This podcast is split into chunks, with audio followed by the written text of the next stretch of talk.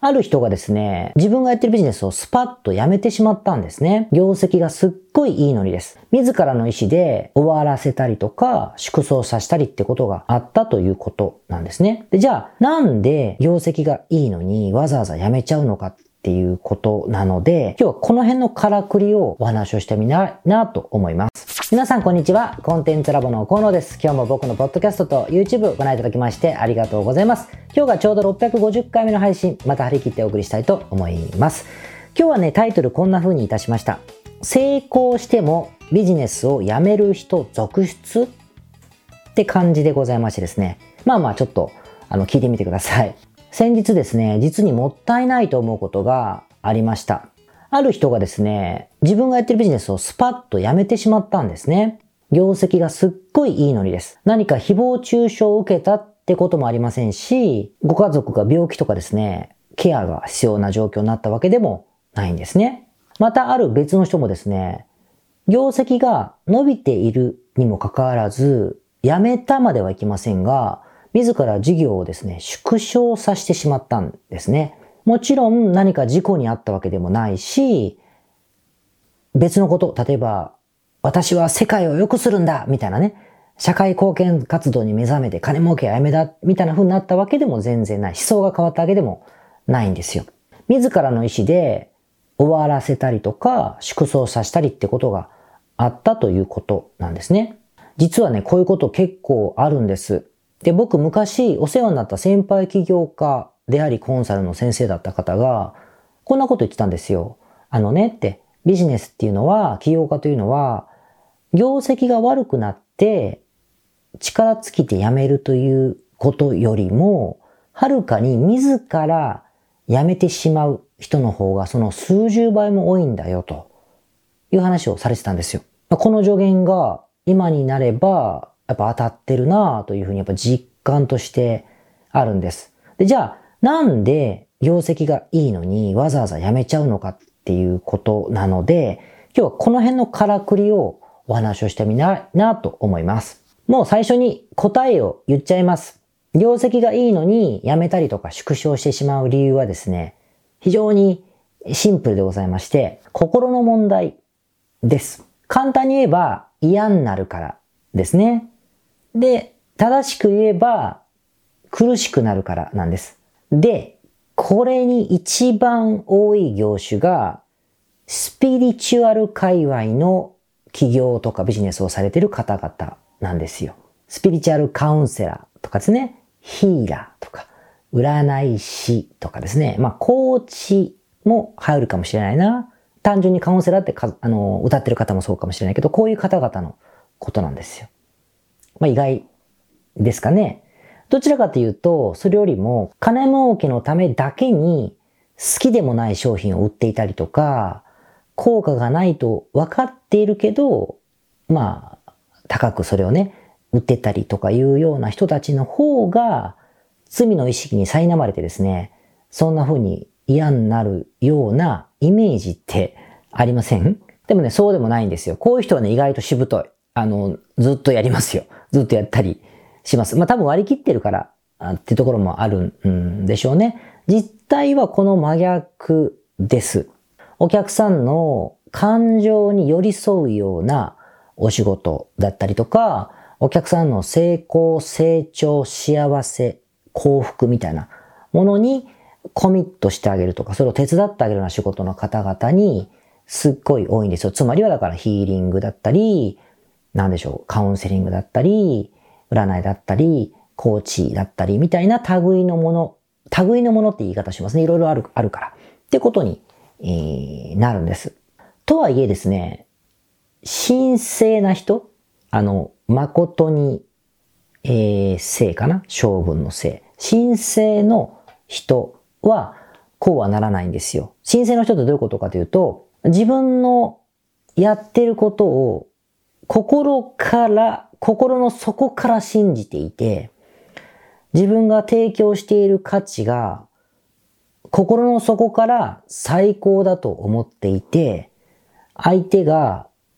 幸せになったりとか豊かになったことも自分のおかげだというふうに心の底から思っている人って神聖だと思うんですけど、こういう人はね、ならないです。ならないです。全然 OK です。自分の好きなことでお金が稼いでいて、しかも周りの方からは感謝をされて、すごく最高な状況なので、これはちょっと違うんですよね。で僕のクライアントさんにもこういう人は多いです。多いです。だからこういう人は除外です。除外な、大心配ないんですよ。でも、そんな人ばっかりでもないんですよね。そんな人ばっかりでもないんです。やはりね、ビジネスとしてお金をもらうというふうにしている以上、マーケティングだったりビジネスとしてやってる以上お金を儲けるために、いわゆるビジネス、ビジネススピリチュアルカウンセラー、ビジネス占い師、ビジネスヒーラーみたいなように振る舞ってるところっていうのがやっぱある人もいるんですよね。まあ多いです。多いと思うんです。まあ、しかもビジネスとして成果を出してる以上ね、以上、どのようにすれば成果が出るか、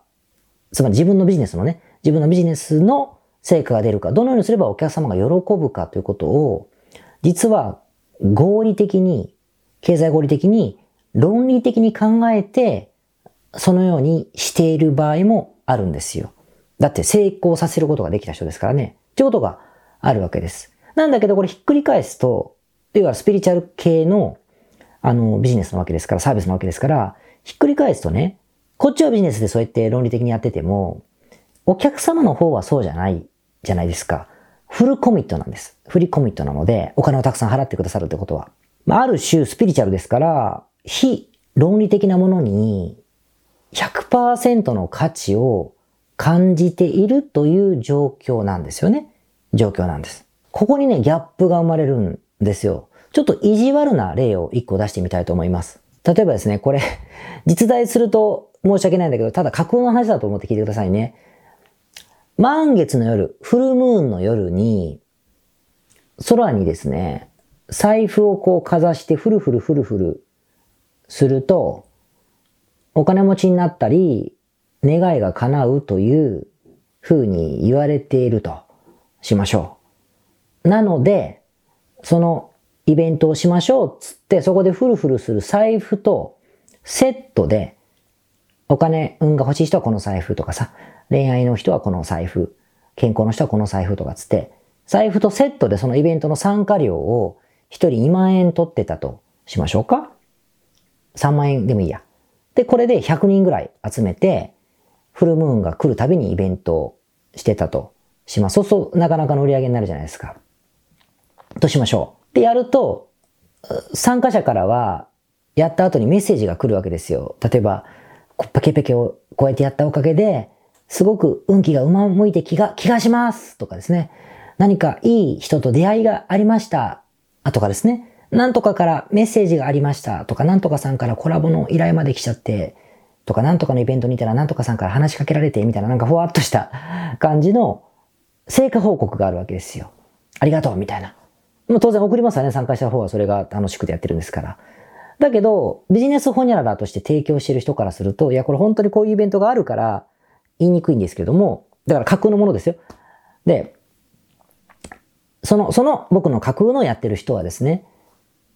そんなことねえって思ってんすよ。そんなことないんすよ。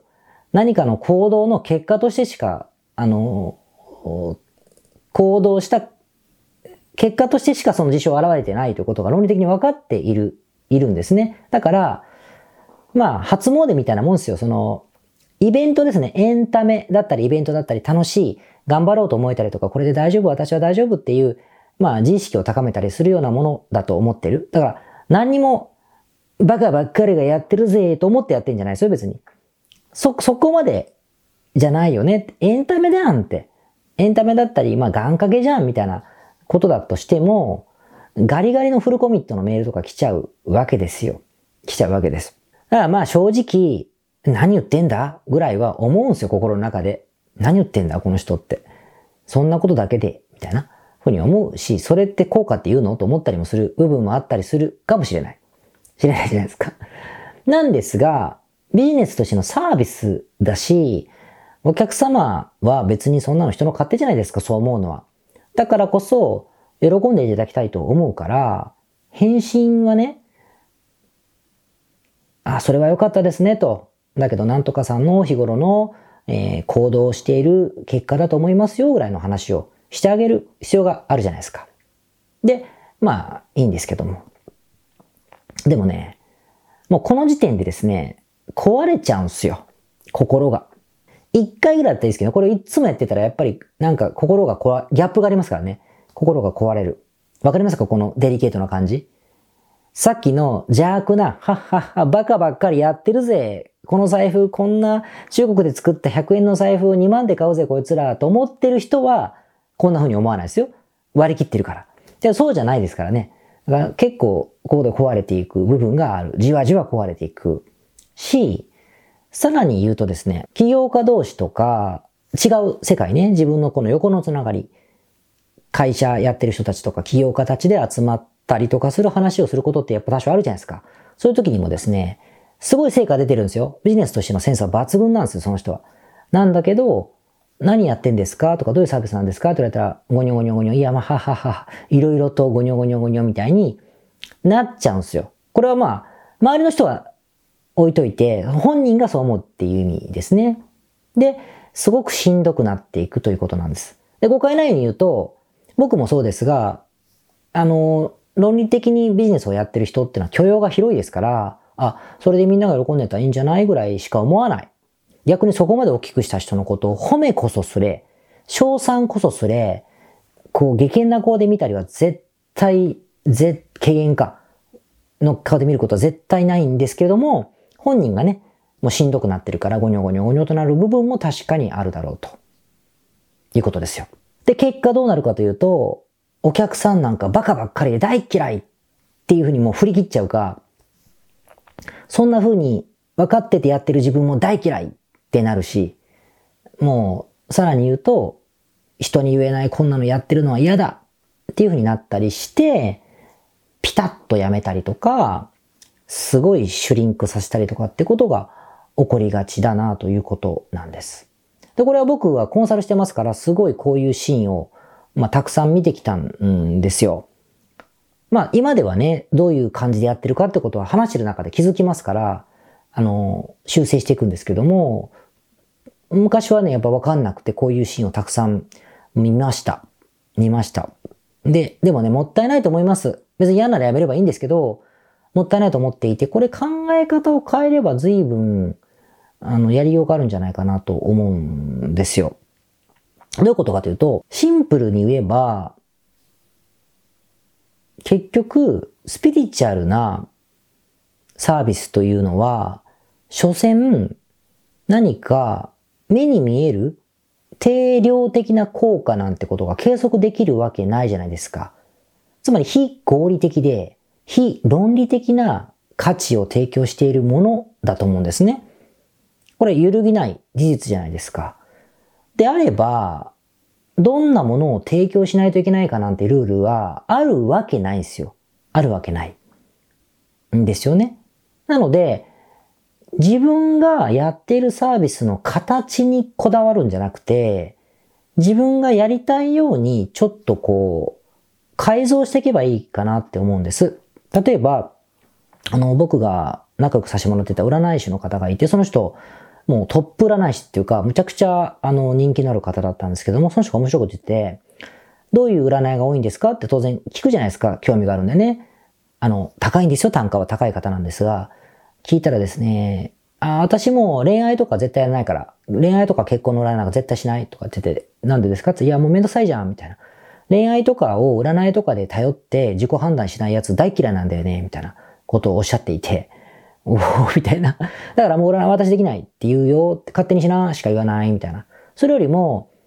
おじさん、特におじさんの起業家とか経営者の方の占いを中心にやってるんだと言ってました。で、しかも、それは占いをするんじゃなくて、悩み相談なんですって。人に言えない悩みとかね、あのあるから僕もありますしね、すごくその人、もうお話が聞くのが上手な方だし、あの、気持ちのいい回答してくださるのでですね、僕もよく相談してましたけども、そんな風なものしかやらないようね。だからやってることはコーチングだったりかもね、なんて。相談相手ね、みたいなことをおっしゃっていて、スナックのママさんみたいな感じですかね。みたいなことをおっしゃってて、あー、というので、あれがもうすごく本質をついていると思いました。つまりそれでいいんだ。逆にそれが、その方が長く実力者として君臨している理由だろうというふうに僕は思ったわけですよ。幸いですね、その、もうやめてしまいたくなるようなストレスを抱えているってことはお客様がいっぱいいるんだろうし、ビジネスを論理的にビジネスホニャララ師としてうまくやった実力がある人じゃないですか。だからこそ逆に言うとビジネス視点がある人なんですよ。なのでビジネスとしてどう大きくすればいいかってことはできる人なので、自分のサービスを自分の置きあの、やりやすいように置き換えて、その上で集客を頑張れば、ビジネスとしてこう組み立てる力があるんでね、十分方向転換はできるだろうと思います。例えば、太陽に財布をかざしたら儲かると本気で信じていて、それに頼っているような人が、キモって思ってるんだったら、お前キモいよって言えばいいいいんですよ。いや、言わなくていいけど。そうじゃないようにすればいいんですね。まあ、その、そのイベントはやめて、逆にワークショップをしましょう。やっぱり行動してなんぼだよねっていうことにして、それに来る人だけ集める。それで、え、既存客が半分減ってしまったんだったら残りの半分また集める。なぜかというとビジネスホニャララなんだからそういうことをする力があるんですよね。っていうふうにすればいいんではないかということです。まあ神聖な人はそんなことしなくていいですよ。楽しいままやってほしいんですけど、ってことなんですよ。で、もしくはビジネスセンスがあるから経営センスもあるはずなので、プラットフォーム化しちゃうかです。つまり、スピリチュアルカウンセリングと呼ばれるものをやるのがね、もうしんどくなってきたんだったら、それをやる、やりたい人っていっぱいいますから、その雇い入れて、外注でいいですから、雇い入れて、やってもらって、自分は集客に専念するっていうふうに、組織化すれば、あの、いいのかなということをですね、もちろん金があればマッチングサイトにしてもいいですけどね、あの、電話占いなんてコロナの時めちゃくちゃ流行りましたからね、そういうことでもいいんですけども、っていうふうにしたらどうかなと。で、これって実はさっきの申請の私がやってることが正しい、お客様は私のおかげみたいな風に、本当にガリガリの人ってこれできないですよ。なぜかと自分でやりたいから。あんなやつダメだわ、ぷいみたいなこと言って、組織化する力がそもそもないので、そういう人は逆にできないから、チャンスだったりするんです。ビジネススピな人はね、チャンスだったりするから、そう、組織化するか、あの、自分のやりたいようにしちゃう例えば、ライフコーチですって名乗ってるけど、ビジネス、起業する方法を教えてるだけの人とかいますよね。ライフコーチじゃないじゃんって話ですよ、本当はね。型にはめるなら。だけど、その人はビジネスコーチだと思う。ビジネス、ビジネス、ビジネスライフコーチ、ビジネスライフコーチ。だから、あの、いいんです。囚われてないんですよ。それはもう正解。その人はだからそういうビジネスを組み立てる力があるから、そんな風にしてるんでしょう。カウンセラー、スピリチュアルカウンセラーって言ってるのに、お金を儲けるためにはメルマガをこうやってとか、アメブロをこう書いてみたいな、あの、人もいますよね。関係なくね？って話じゃないですか。だけど、もう振り切ってるんですね。自分のやりたいように、やめないように振り切っているところがあるし、そういうことができる人は、やはりそういう形でも集客する力が多分、こう、あるので、逆さにとっていただいても、スパッとやめて、ネットショップをもうやるとか、慣れないことをやるよりはね、100倍儲け続けることができるんじゃないかなと思うんですよ。僕もそんな風にクライアントさんを調整して、こう、新鮮な人はそのままやってもらいますけど、そうじゃない人はこう、それ、コーチじゃないよねみたいな商売してるコーチの人もいっぱいいるし、カウンセラーじゃなくね？みたいなカウンセリングをしてるカウンセラーもいっぱいいますからね。そういうふうに、あの、ちょっとね、えー、こだわってみたらどうかな？こだわって変えてみたらどうかなって思います。伝わりますかね？これ今日たまたまスピリチュアルを例に出しましたけども、コンサルティングとかでもむっちゃ多いんですよ。あの、受託サービスとかでもね。だからぜひね、そうできたってことは自分が客を取る力がある証拠ですから、都合よく変える力があるんだということを信じて、ぜひ、ポイって真面目に手渡す、手放すことをやめていただければなって思ったというお話でございました。参考になれば嬉しいです。それではまた来週。はい。それでは650回目の雑談でございまして、今日はウイスキーの話をしたいと思います。なんか僕酒の話をすることが多いですね。えー、そんなに強くないんですが、お酒は結構、あの、晩酌をすることが多くてですね、お酒には興味があるんですけども、最近ね、あの、わけあって、わけあって、TikTok をよく見てるんですよ。トイレ行ってる時とか。見ているんですが、その TikTok で出てくるお兄さんの TikToker がですね、お酒の紹介する人なんですよ。しかもその人、ウイスキーばっかり紹介するんです。ウイスキーばっかり紹介しています。つまり1本の動画で、ほんと1分ぐらいしかないんだけど、今日はなんとかですつってこう、氷入れて、氷カラーンって入れて、ウイスキートコトコトコって入れて、で、しかもハイボールなんですよ。炭酸開けて、シューってやって、で、飲んで、あー、うまいで、これだけです。わかります？今日はなんとかです。今日はマッカランです。氷カラーン。で、トコトコトコトコ。シュワー。ごく、うまいって、これだけの 動画がすげえ僕のとこ出てくるんですけど、その人がですね、いつもウイスキー紹介してハイボール作って飲んでうまーって言うんです。で、めちゃくちゃ僕はサブリミナルというか影響されまして、これはウイスキーをうまいぞ、うまそうだぞと思って、影響されましてですね、早速ウイスキーを何本か買ってですね、その人が飲んでたやつですよ。買って、ハイボールを作ってですね、飲んでみたんです。そしたらですね、美味しいんですね、これ意外とね。あの、ワインももちろん大好きで、たくさん、まあ、触りだけ勉強したっていうかね、覚えようとしたことがあって、もちろんワインも好きですけども、ウイスキーもね、やっぱりね、同じウイスキーなのに、なんでしょうかね、やっぱ作り方によって、甘い香りがしたり、バニラの匂いがしたりとか、もしくは僕は苦手だけど、すっげえ煙臭いやつとかね、あったりして、いろいろ面白いです。でもね、やっぱ高いやつの方が、芳醇な感じがするってわかんないけど、とは思いましたけども、ということでね、結構いいです。ウイスキー。で、だからもう、それが講じて、氷、でっかい氷も買ってきたりとか、したりね。あと炭酸がいつも古くなった家だから、こうちっちゃい炭酸のペットボトルを Amazon で仕入れたりとかですね、してですね、楽しんでます。しかも蒸留酒でしょ、ウイスキーって。あの、日本酒ワインとかとね、ビールとかと違って太りにくいというか太らないぐらい言われてるのかな。だからそれも、あ、ちょうどいいな、中年太りしなくていいかもと思いながら、最近ちょっとね、この2週間ぐらいですかね、空前のウイスキーブームでございまして、ビール一本も飲んでないです。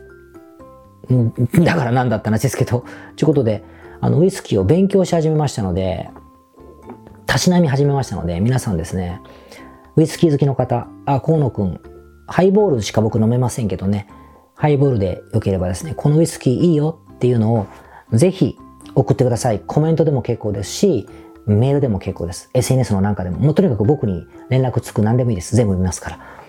送ってくださればですね、あの、ちょっと、そこで飲んでみたいなというふうに思って。ということで、あのー、何かいいウイスキーあれば僕に教えてください。それではまた来週。皆さんこんにちは。コンテンツラボの河野と申します。この YouTube チャンネルをご覧いただきましてありがとうございます。え普段は在住の起業家の皆さんにインターネットを使ったビジネスのサポートをさせていただいております。これまで、え約3000人の方々のビジネスのサポートを行い、すべてのクライアントさんの売上総額は300億を超えているぐらいだと思います。えこのチャンネルではそんな経験をもとにインターネットビジネスもしくはインターネットを使った起業について、え詳しく役に立つ情報をお送りするように心がけております。海外においての事例もとても豊富に含んでいますので、日本の方にも適用できることがとっても多いと思っております。ぜひチャンネル登録をして配信をご覧になってみてください。ポッドキャストをお聞きの皆様、こんにちは。コンテンツラボの山口よしこと申します。普段はサンフランシスコに住んでおりまして、日々現地からコンテンツラボのお仕事を行っています。いつもご視聴ありがとうございます。いつも聞いてくださっている海外在住の方、日本在住の方、起業して制約のない自由なライフスタイルを実現したいと思っていませんか？今日はそんな皆様にですねお知らせとお願いがありましてこんな風に最後にお邪魔させていただいています。そのお願いというのはですねコンテンツラボのコンサルティングサービスについて知っていただくということです。で、あのー、番組の中でも河野が時々メンバーさんと呼ばせていただいていることがありますのでご存知の方も多いと思います起業前の方にはビジネスプランを一緒に考えることから始め起業後の方には集客組織化異業種展開だったりはたまたお金の残し方とかそして望むライフスタイルの実現というところまでですねメールやオンライン通話でのコンサルティングのほかに学べる仕組みとしてあの定期的に私たちの方からコンサルティングを受けていただいているメンバーさん用に教材をあのお配りしたりですね。あと世界各地にお住まいの起業してビジネスの広がりを目指す日本人の方同士とつながれる仕組みを取り入れたりといったコンサルティングやコミュニティ参加が全て入ったサービスになっております。私たちのクライアントさんは7割が海外在住者在住者さんでですね。3割が日本にお住まいの方ですこれから起業したい方すでに起業している方あとはあの起業して少し時間が経ってもうあの成長期に入られている方皆さんそれぞれあのビジネスのステージはそれぞれですけれどもとても刺激的にご一緒させていただいています。でよく聞かれるのですけれども海外在住ということにかかわらずですね私どもでは日本にお住まいでビジネスを展開している方とかあの起業計画されている方にもお使いいただけるコンサルティングサービスとなっていますのでご安心ください。起業前、起業後、日本、海外とか関わらずプロフェッショナルな支援やコミュニティ参加でもっともっと成長したいとお考えの方におすすめのコンサルティングサービスとなっております。であの知っていただくことがお願いだったのですけれどもここからは皆さんにあのまた別のお知らせになりますがご興味がある方のために河野が世界各都市で実施して大好評をいただいているネット企業ビジネスセミナーを無料で公開していますまだ何をしていいかわからない方にはどんなビジネスをするべきかすでに何かを始めている方のためにはどのようにビジネスを成長させるのかといったような濃い内容をですね4時間以上でとても詳しくお話ししています。もちろんあのコンテンツラボの強みとして今まであの一緒にサポートして大きくなってきた実際起業されている方たちの生の声も聞けてしまう貴重なものになっています。そしてさらに特別に今回取り下ろした「How to」